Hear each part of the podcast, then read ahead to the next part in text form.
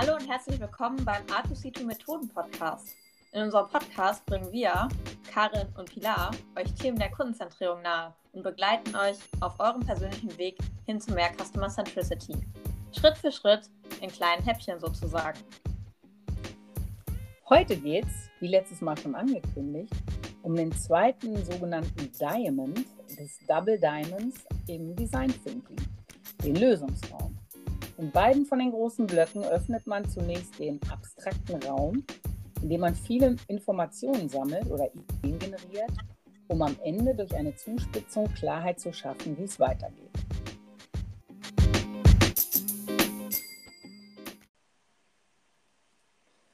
In der letzten Folge haben wir uns den Problemraum angeschaut, den ersten Diamond. Da ging es erstmal darum, in der ersten, der Understand-Phase, das Problem richtig und tiefgreifend zu verstehen und sich im Team ein gemeinsames Verständnis zu erarbeiten.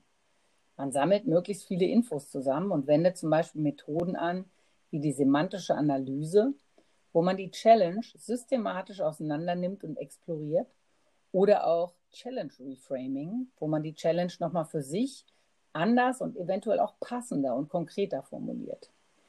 In der zweiten, der Observe-Phase, baut man Empathie mit dem Kunden oder dem Nutzer auf. Man hinterfragt die eigene Position und versucht ein wirkliches Verständnis des Kunden zu entwickeln, indem man fragt und zuhört. Dazu führt man zum Beispiel Befragungen oder Interviews durch oder probiert auch einfach selber mal was aus als Kunde. Last but not least, die letzte und dritte Phase in diesem Raum nennt sich Point of View. Hier wird alles, was man bisher in Erfahrung gebracht hat, zusammengetragen damit man den Lösungsraum mit einem klar definierten Problem betreten kann. Methoden sind zum Beispiel eine Synthese über Storytelling oder auch Personas. Ebenso kann man auf einer Empathy Map die Kundenbedürfnisse inklusive Gefühlslage darstellen oder per sogenannter Jobs to be done Bedürfnisse und Schwierigkeiten von Nutzern zusammenbringen und sich damit die Challenge schnell neu definieren. Der nächste Raum heißt jetzt Lösungsraum. Pilar, was ist denn das Ziel in diesem Raum? Genau, wir befinden uns jetzt im Lösungsraum vom Double Diamond im Design Thinking. Und in dem Lösungsraum wollen wir, wie schon im Namen steckt, Lösungen auf Probleme finden. Und hier insbesondere Lösungen für unsere Challenge finden. Heißt, wir wollen die Challenge beantworten, wir wollen Lösungen ausdefinieren, zum Beispiel durch Prototyping und wir wollen vor allen Dingen so schnell wie möglich mit unserem Nutzer sprechen, mit Experten sprechen und unsere Ideen zum Beispiel in Form von Prototypen testen und dadurch einfach lernen und die noch gezielter ausgestalten. Super, danke.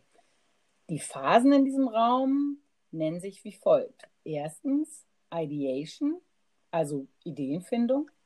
Zweitens Prototyping, also etwas Anfassbares schaffen. Und drittens Test.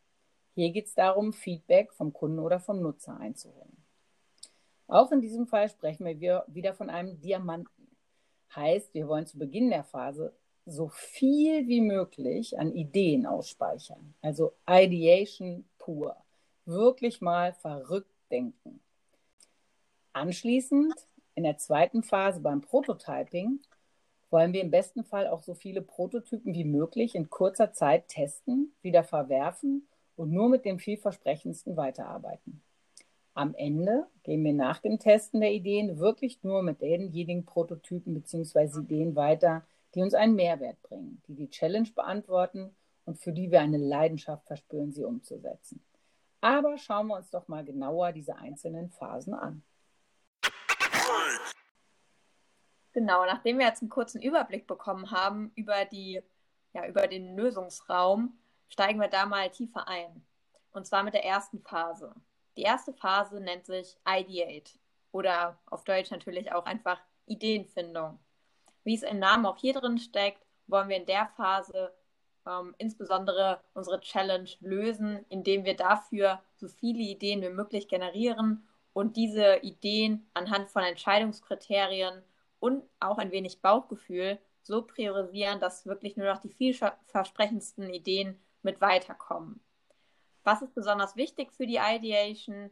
Auf der einen Seite Kreativitätstechniken, die uns dabei helfen, dass wir nochmal, man sagt ja so schön, out of the box denken, dass wir wirklich auf den Ideen von anderen aufbauen und einfach nochmal ein bisschen freier sind, als äh, so wie wir vielleicht in, im normalen Alltag Lösungen generieren würden. Auf der anderen Seite aber auch der kreative Raum heißt, äh, wenn wir jetzt hier im Digitalen unterwegs sind, was ja häufig bei Workshops so ist, dass aber auch ähm, das ganze Tooling so gestaltet ist, dass man sich einfach wohlfühlt, dass man Ideen äh, nochmal frei ausspeichern kann und einfach gut miteinander äh, zusammenarbeiten kann.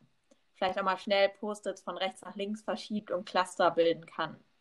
Und dann das Letzte, was da auch noch bei hilft, sind Regeln.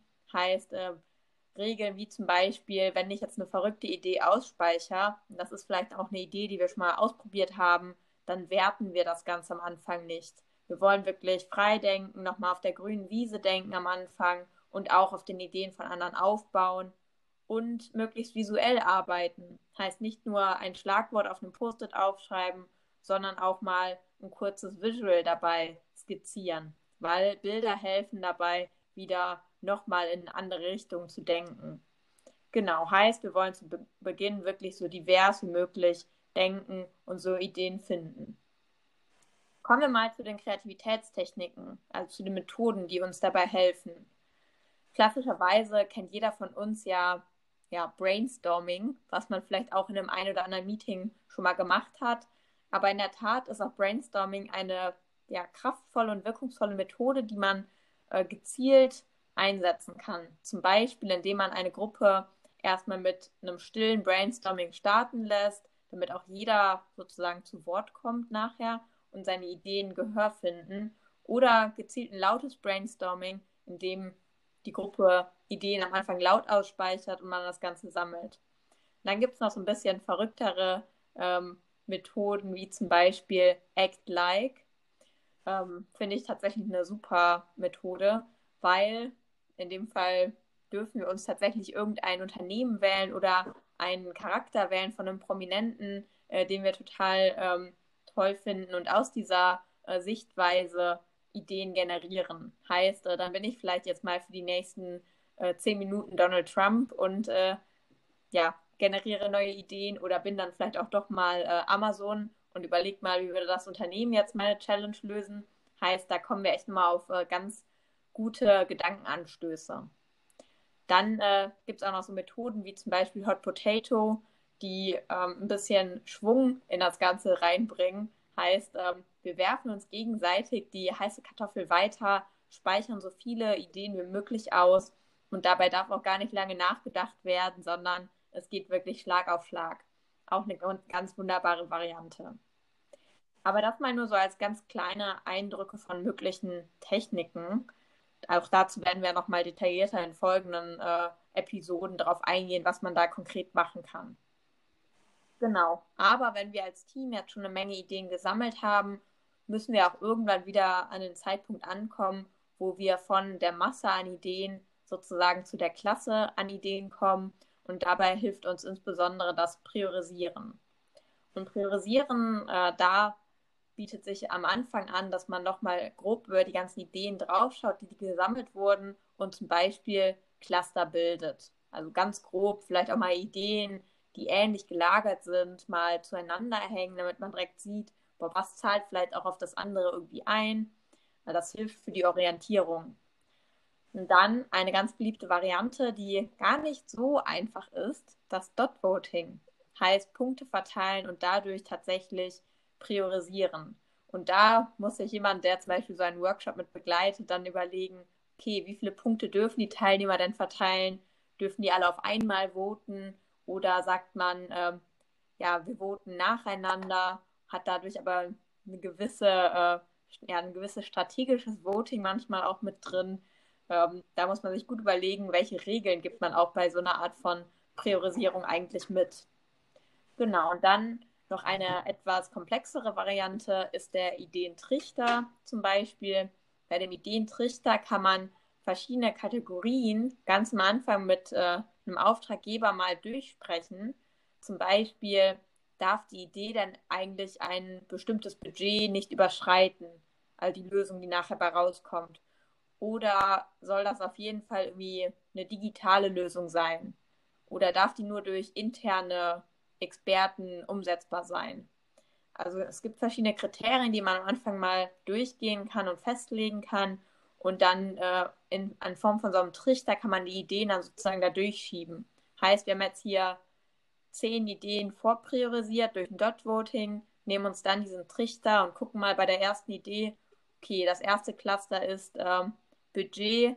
Wir glauben, dass äh, die Idee, wenn wir die umsetzen wollen würden, doch mehr als äh, 10.000 Euro Budget kosten würde. Also kommt die leider nicht durch den Trichter. Die nächste Idee passt aber durch äh, das erste Röhrchen sozusagen und fällt eine Ebene tiefer. Und so kann man dann halt Ebene für Ebene die Ideen dann raussortieren, die halt wirklich auch äh, zu dem eigenen Kontext passen und auch tatsächlich nachher umsetzbar sind. Genau, aber das nur als kurzer Eindruck, wie man halt auch Ideen konkret priorisieren kann. Aber dann geht es ja schon einen Schritt weiter, heißt, wir haben ja einige wenige Ideen gefunden, die tatsächlich auch Sinn machen für die Beantwortung unserer Fragestellung, unserer Challenge. Und die Ideen sind dann ja meistens noch nicht so konkret. Vielleicht gibt es eine grobe äh, Skizze auf einem äh, Post-it, vielleicht gibt es äh, ein, zwei Schlagworte auf einem Post-it. Aber jetzt wollen wir gucken, dass wir diese Ideen nochmal etwas auskonkretisieren. Und das kann man zum Beispiel machen in Form von einem Solution Concept Paper oder auch einem Ideensteckbrief genannt. Heißt, hier beschreiben wir die Idee nochmal äh, ein wenig genauer. Was ist die Idee? Warum brauchen wir die Idee eigentlich? Also, was für ein Problem löst das eigentlich? Wer ist die Zielgruppe, für die, für, ähm, die wir da gerade etwas lösen? Und wen brauchen wir zum Beispiel auch für die Umsetzung der Idee? All das sind so Cluster, die man da halt super gut beantworten kann, um die Idee noch weiter auszuverfeinern. Und das bietet uns eine wunderbare Basis, äh, vor allen Dingen für die nächste Phase, die da gleich kommt. Genau. Und dann ist nämlich die Frage, wie wir weitermachen, wenn wir nur noch wenige Ideen über haben, die wir priorisiert haben. Dann möchten wir die natürlich in eine nächste Stufe bringen. Wie macht man das denn, Karin? Was passiert dann? Ja, jetzt wird es richtig spannend. Man baut nämlich Prototypen. Also das Ziel in dieser Phase ist, dass wir die priorisierten Ideen noch konkreter ausgestalten und richtig anfassbar machen. Wir wollen wirklich was mit den Händen gestalten. Das Ziel ist, dass wir eine Basis schaffen, dass der Kunde bzw. der Nutzer uns Feedback geben kann, mit dem wir dann weiterarbeiten können. Wichtig ist hier, dass man sich jetzt keine Sorgen macht, vielleicht nicht kreativ genug oder nicht handwerklich begabt genug zu sein. Es gibt wirklich total viele verschiedene Methoden, mit denen sich natürlich jeweils unterschiedliche Dinge zeigen und testen lassen. Aber auch wenn man kein begnadeter Bastler oder Visualisierer ist, mit ein paar Tricks kann man doch immer irgendwie was erschaffen, mit dem man herausfinden kann, ob die äh, gewählte Idee jetzt beim Nutzer ankommen würde oder nicht. Zu den Methoden. Erstmal sollte man sich überlegen, was man jetzt eigentlich genau testen will. Da macht es natürlich schon mal einen Unterschied, ob es um ein physisches Produkt geht oder um ein Service. Und geht es vielleicht um die Produktidee an sich oder auch um eine Einbindung auf einer Website oder aber das Erlebnis. Bei physischen Produkten ist es ganz schön, da kann man nämlich einen Papierprototypen basteln und an diesem Papierprototypen kann man wirklich gut beobachten, wie der potenzielle Kunde damit interagiert. Ob er es versteht, ob es ihn begeistert oder ob er auch vielleicht was ganz anderes erwartet hat oder braucht, weil er richtig was zum Anfassen und zum Ausprobieren hat. Im Fall von Websites oder auch Apps kann man ganz gut einzelne Screens zeichnen ähm, und zum Beispiel auch einen Ablauf zeigen. Also was passiert, wenn ich hier klicke, wie ist der nächste Schritt etc. Und sogar mit ganz einfachen Mitteln kann man einen echten Dummy bauen, wo man richtige Klickbereiche anlegen kann und mehrere Schritte durchlaufen. Wir haben das in einem Projekt mal gemacht. Da haben wir eben Screens, äh, iPhone-Screens, Handy-Screens gezeichnet. Die scannt man dann ein und äh, verknüpft die miteinander. Die App hieß marvelapp.com also Marvel wie die Superhelden, marvelapp.com, kann ich wirklich empfehlen. Ein Service oder auch ein Problem, was man darstellen möchte, kann man ziemlich gut mit einem Storyboard erklären. Ein Storyboard ist im Prinzip wie so ein kleiner Comic mit äh, verschiedenen Bildern. Und ähm, das geht natürlich super, wenn man gerne zeichnet und da auch Spaß dran hat. Es muss auch nicht perfekt sein. Man kann da schon mit ein paar Strichmännchen, mit ein paar Basisformen, Sprechblasen, Gedanken total viel ausdrücken. Wer es da gern professioneller haben möchte, aber nicht unbedingt zeichnen kann oder will, kann auch online ähm, auf verschiedenen Websites sowas bauen. Ich habe das mal gemacht mit storyboardthat.com. Storyboardthat.com. Ziemlich gut kann man tatsächlich einen richtigen Comic mitbauen sozusagen. Also auch farbig und verschiedenste äh, Arten von Figuren. Und ähm, also da muss man auch fast aufpassen, dass man nicht zu viel mit Zeit mit äh, verbringt, aber es macht richtig Spaß und das, was dabei rauskommt, sieht echt professionell aus.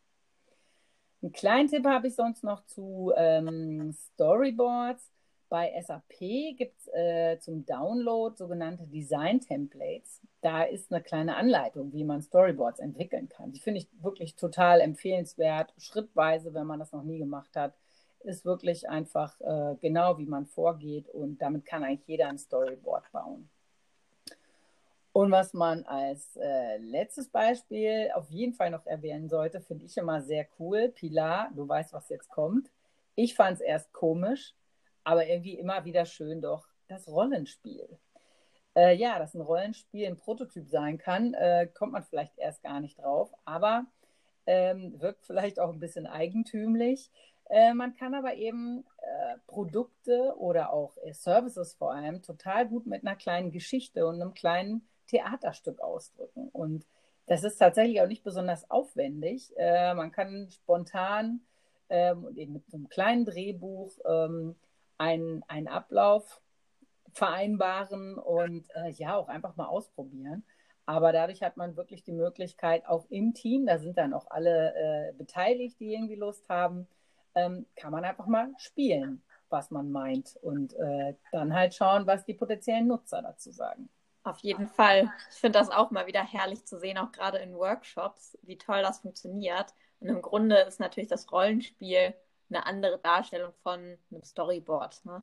Heißt, man kann auch super gut eigentlich ein Storyboard vorskribbeln und dann stellt man das Ganze aber zum Beispiel bei einem Pitch dann doch als Rollenspiel vor oder dreht das Ganze als Video und kann das dann als Video abspielen. Also da gibt es echt tolle Varianten.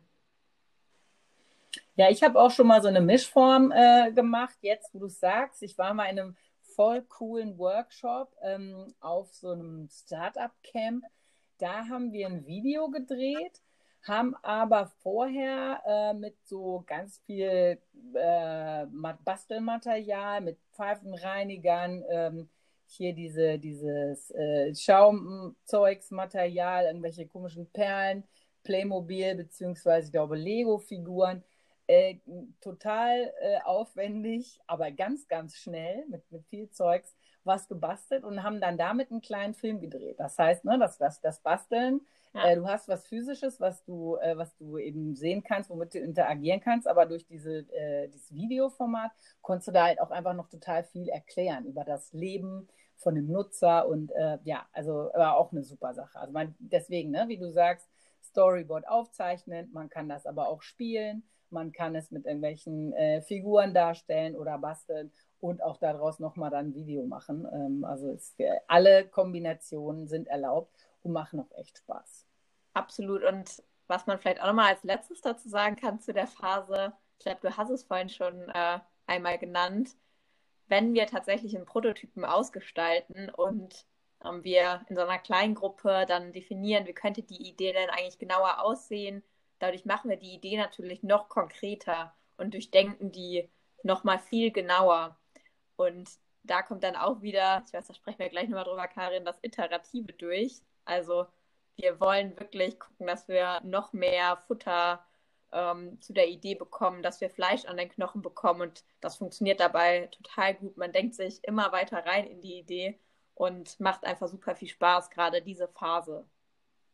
Ja, stimmt. Ja, hast du absolut recht. Ich denke jetzt gerade nochmal an meinen Workshop, während wir da nämlich am Basteln waren ne, und hier Pfeifenreiniger und da irgendwelche Klebezettelchen und so, äh, haben eben auch äh, tatsächlich Produktdetails noch so nebenbei besprochen und haben dann festgestellt, ach so, nee, ich dachte jetzt eigentlich anders. Ach so, meinst du das? Ah, okay. Und dabei haben wir dann unsere Produktidee auch noch weiter ausdetailliert. Einfach dadurch, dass man äh, dann auch äh, drüber spricht und äh, es konkretisiert. Ja, cool. Also sehr zu empfehlen. Ähm, probiert das einfach mal aus.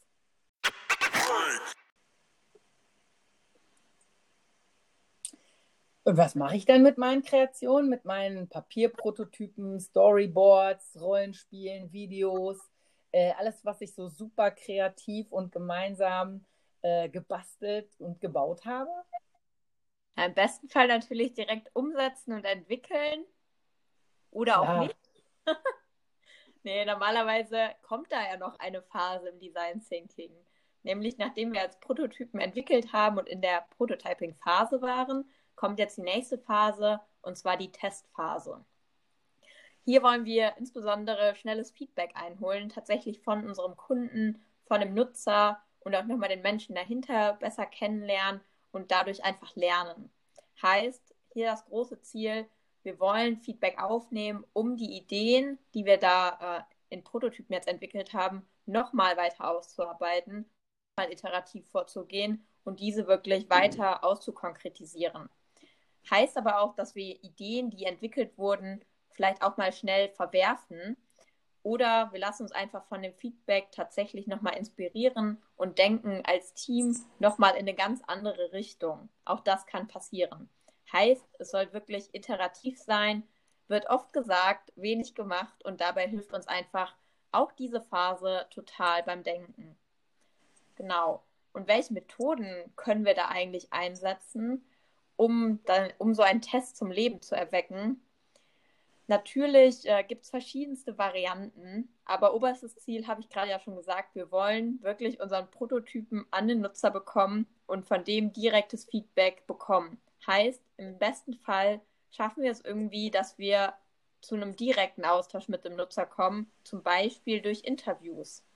Heißt, wir wollen Interviews führen und dabei unseren Prototypen direkt unserem Nutzer zeigen und den zum Beispiel damit äh, einfach mal alleine lassen Heißt, äh, der Nutzer soll mal mit unserem Prototypen ähm, interagieren, den erstmal gucken und äh, ja, wirklich mal auf sich wirken lassen. Und diese ersten Eindrücke, die wollen wir dann am Anfang sammeln, Schritt weitergehen danach und wirklich nochmal Rückfragen stellen. Heißt, wir haben mhm. uns im besten Fall vielleicht auch vorher nochmal Fragen überlegt, um nochmal Feedback einzusammeln zu unserem Prototypen. Und diese Fragen können wir dann nochmal in der Tiefe stellen.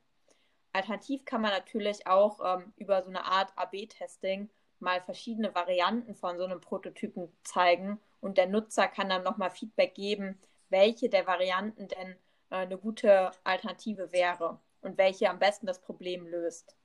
Das geht, geht zum Beispiel auch bei einem Speed-Dating. Heißt, wir testen so schnell wie möglich unsere Ideen in Form von einem Speed-Dating, wo wir ganz viele Kunden nacheinander unsere Prototypen zeigen. Cool, bei dem Beispiel, was ich vorhin genannt habe mit dem, ähm, mit dem Video, da war es nämlich auch so, dass man, ähm, wir hatten glaube ich vier oder fünf Gruppen, die haben dann in so einer Art Pitch alle ihre Videos gezeigt und dann wurde eben auch äh, gewotet sozusagen, ne, was, was jetzt das, das beste Konzept war. Und da braucht man tatsächlich auch nicht viel Zeit zu. Ja, super, Pilar. Jetzt haben wir den Lösungsraum auch schon eigentlich inhaltlich komplett erschlagen. Aber bevor wir den Sack wieder zumachen, also sozusagen Converge, kleiner Witz am Rande, äh, würde ich gerne noch mal darauf eingehen, was du vorhin schon, äh, beziehungsweise auch mehrfach schon erwähnt hast. Es soll iterativ sein. Iterativ ist ja äh, auch fast so ein Buzzword wie agil. Wir sollten vielleicht tatsächlich mal eine Folge über Buzzword-Entmystifizierung machen. Ich glaube, das wäre echt cool. Also, wir sprechen ja im Design Thinking immer wieder über Iterationen und die iterative Vorgehensweise. Ähm, was heißt das denn konkret? Man sieht ja in den Abbildungen immer wieder diese Schleifen, die gedreht werden, also Pfeile, die kreisförmig, je nach, äh, je nach äh, Darstellungsform Pfeile, die kreisförmig wieder zu einer mhm. früheren Stufe zurückgehen. Ähm, und zwar ungefähr von jeder Stufe zu jeder Stufe zurück. Ähm, hast du da vielleicht noch mal ein paar praktische Beispiele für diesen iterativen Ansatz? Wie muss ich mir das vorstellen? Genau, ich glaube, wir haben es gerade schon äh, so ein paar Mal angedeutet, aber unter anderem, wenn wir äh, Ideen generieren, da generieren wir am Anfang wirklich eine Masse an Ideen. Und da kommen eigentlich auch schon so erste Iterationsschleifen zustande. Wenn wir zum Beispiel anfangen, die ersten Ideen zu sammeln, dann denken wir natürlich wieder direkt über die Ideen nach. Uns kommen neue Dinge in den Kopf, auch wie man vielleicht eine Idee noch weiterentwickeln kann. Und wir sammeln dazu nochmal möglicherweise neue Ideen. Heißt da konkret in der Ideation, ähm, ja, befruchten wir uns sozusagen gegenseitig mit den Ideen und lassen uns davon inspirieren und können dadurch das Iterative anwenden. Heißt, wir entwickeln noch mehr Ideen und noch mehr Ideen. Dann aber auch, wenn wir die Ideen konkreter machen, und das geht jetzt schon so ein bisschen Richtung Prototyping langsam über, aber wenn wir zum Beispiel so ein Solution Concept Paper anwenden, auch dann führen wir eigentlich nochmal eine Iteration von einer bestimmten Idee durch, weil wir durchdenken die nochmal ganz genau, wir machen die nochmal ähm, in einen, oder wir überführen sie nochmal in den nächsten Reifezustand sozusagen. Also dieses Überführen zu einem neuen Stadium, das ist ja auch irgendwie eine Iteration. Heißt, wir hatten vorher vielleicht nur auf einem äh, Post-it ein Buzzword stehen und jetzt in der nächsten Stufe machen wir aus dem Buzzword wirklich ein kleines Konzept sozusagen. Das ist schon eine Iteration, die es wirklich reifer macht. Und wenn ich dann ein Solution Concept Paper zum Beispiel habe, heißt, ich habe die Idee einem Grobkonzept konkreter gemacht, dann kommt es irgendwie zu einer nächsten Iterationsstufe bei dem Prototypen. Heißt, wenn ich jetzt aus meinem Konzept was Visuelles nochmal gestalte, dann durchdenke ich das Ganze nochmal äh, viel genauer oder ich entwickle ein Storyboard. Dann kommen mir wieder ganz neue Dinge zu der Idee in den Kopf, wie die ausgestaltet sein muss und was vielleicht dann doch nicht so gut funktioniert, was ich vorher im Kopf hatte. Und auch das ist wieder quasi so eine Art nächster reife Zustand, den wir da als Team durchlaufen, was dann das Iterative mit sich bringt. Und wenn wir dann jetzt halt in dem nächsten Zeitpunkt diesen Prototypen wirklich testen, ähm, alleine dabei komme ich nochmal in eine Iteration rein, weil ich bekomme Feedback von dem Nutzer, von dem Kunden. Und wenn ich dann feststelle, die Idee macht gar keinen Sinn, die ähm, trifft doch kein Problem, was ich mir jetzt äh, daraus abgeleitet hatte, ja, dann äh, kill your darling, eventuell schmeiße ich die Idee dann vielleicht doch nochmal über Bord. Oder ich denke die Idee vielleicht nochmal in eine etwas andere Richtung oder erweitere das Ganze nochmal. Auch hier ja, iterieren wir wieder und im besten Fall testen wir deswegen auch so viele Prototypen wie möglich, um wirklich auch so viel wie möglich äh, eine Iteration durchlaufen zu können. Deswegen äh, ganz, ganz spannend dieser Begriff Iteration. Und in der Praxis fühlt sich das aber total spannend und äh, ja, ermunternd an, finde ich immer wieder, weil man kommt wirklich in so einen Modus, oh, es geht noch besser, oh, da fehlt noch dieses Detail und ja, in die Richtung könnten wir auch noch denken. Also das ist äh, total cool, das Prinzip der Iteration und ich finde, das macht immer wieder Spaß in so einer Gruppe, ja, iterativ zu arbeiten, nicht nur äh, in der Theorie, sondern in der Praxis in so einem Design Thinking Prozess. Ähm, finde ich, hast du super erklärt. Was mir noch dazu einfällt, ist, ähm, das zeigt ja auch, dass es jetzt nicht so ein linearer Prozess ist, wo man 100% vorhersehen kann, A, wie lange man braucht. Ne, da, da, kommen wir vielleicht nochmal zu verschiedenen Ansätzen, wie das überhaupt so zeitlich äh, aussieht und wie man das gestalten kann. Aber man muss eben auch eine gewisse Offenheit haben und nicht sagen, na ja, wir haben jetzt die und die Phase durchlaufen, jetzt kommt die nächste, no matter what, sondern es kommt wirklich auch darauf an, äh, was man bis dahin ähm, eben ent entwickelt hat, wie man das Gefühl hat, wie, wie, wie der, der Nutzer das aufnimmt und ob man auf dem richtigen Weg ist. Und eben sich auch offen einzugestehen, wir sind noch nicht auf dem richtigen Weg, wir brauchen noch mal eine, eine Runde, eine, eine weitere Iteration. Ähm, das ist sicherlich für manche äh, Menschen auch gar nicht so gut auszuhalten, ne? weil das heißt ja im Prinzip vielleicht auch, dass man zum Beispiel mal zum Auftraggeber gehen muss und sagen, mm, ja, die brauchen noch ein bisschen. Ne? Und es gibt auch wiederum Auftraggeber, die finden das gar nicht so witzig, sondern die sagen, meine Güte, jetzt habe ich euch aber schon so und so lange äh, mit so und so vielen Leuten in diesen kreativen Raum eingesperrt. Jetzt will ich aber auch, dass was dabei rauskommt. Ähm, also das ist schon eben tatsächlich ein, eine Vorgehensweise, die man auch erstmal so ein bisschen gefühlsmäßig äh, auch üben muss. Ne? Das sind, sind andere Diskussionen, die man teilweise führt, als, als wenn man eben Schritt für Schritt einfach in Anführungsstrichen äh, stumpf durchnavigiert und äh, einfach weitermacht, so wie man es geplant hatte. Ne? Absolut. Und es kann ja tatsächlich auch mal passieren, dass äh, man irgendwie schon Ideen entwickelt hatte, man hat auch Prototypen entwickelt und irgendwie stellt man dann fest, okay, so das richtige Kundenproblem oder Bedürfnis haben wir damit jetzt nicht äh, getroffen. Heißt, wir gehen vielleicht auch nochmal zurück in einen ganz anderen Raum, nämlich in den Problemraum und versuchen nochmal den Nutzer besser zu verstehen oder nochmal das eine oder andere nachzuerleben. Auch das ist natürlich eine Möglichkeit ähm, von Iteration. Da hast du absolut recht.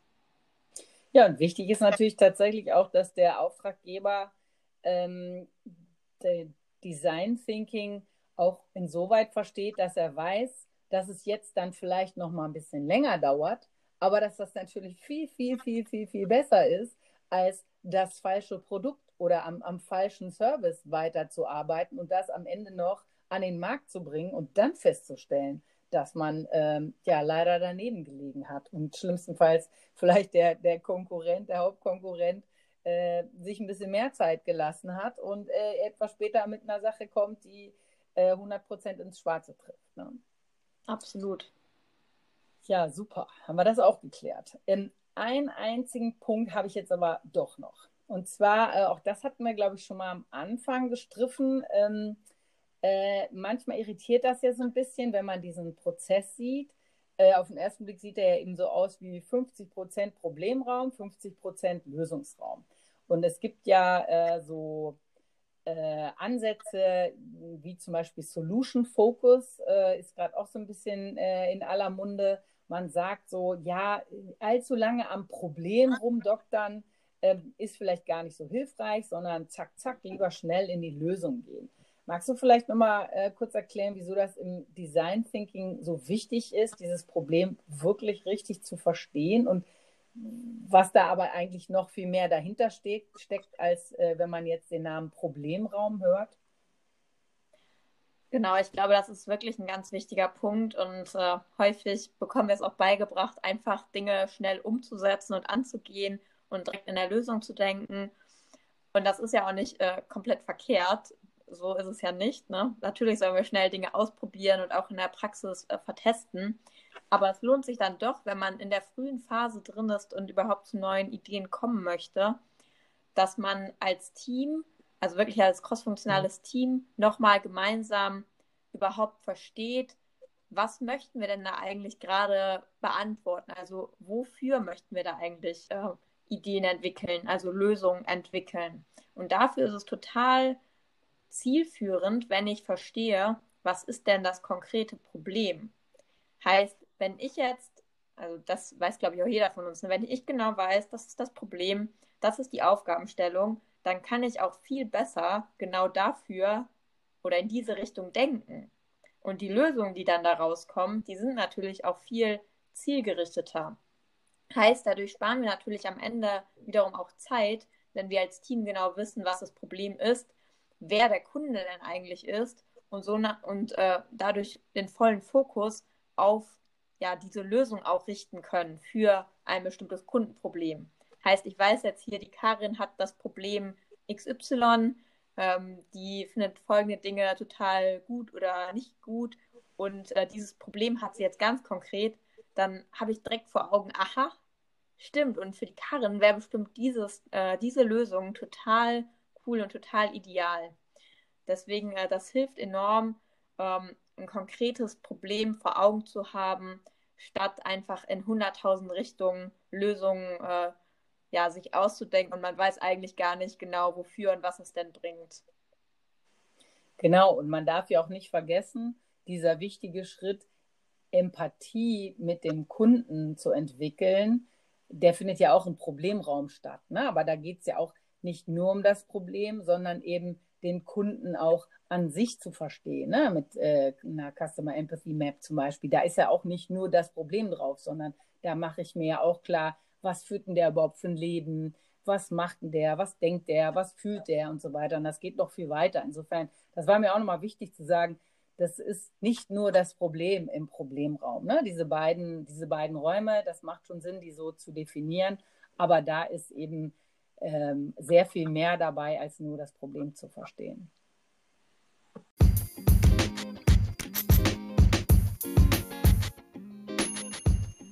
So, ja, schön, dass wir das mit den Iterationen noch kurz geklärt haben und auch Thema Problem oder auch Lösungsorientierung ist ja beides ziemlich essentiell.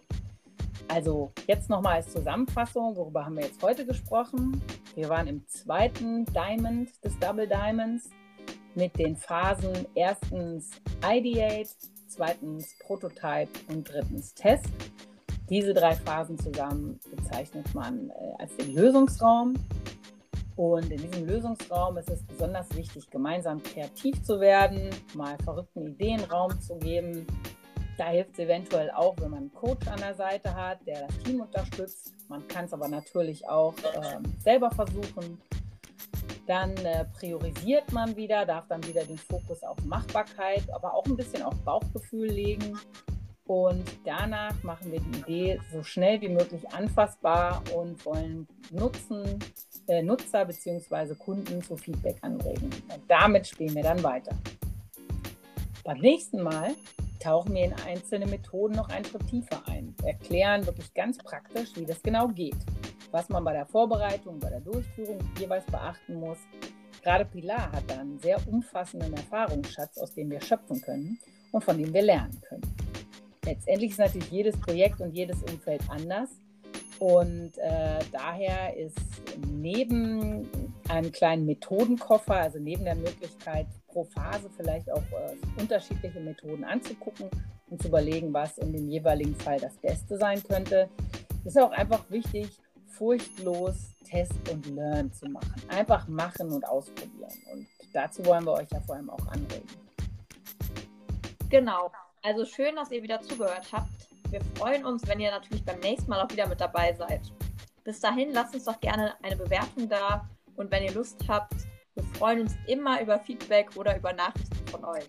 Ah, übrigens, sehr cool, auf Anchor, die Plattform, auf der wir hier auch aufnehmen, äh, kann man sogar eine Sprachnachricht hinterlassen. Das fänden wir natürlich besonders super. Direkte Interaktion mit unseren Nutzern und Kunden sozusagen. Genau.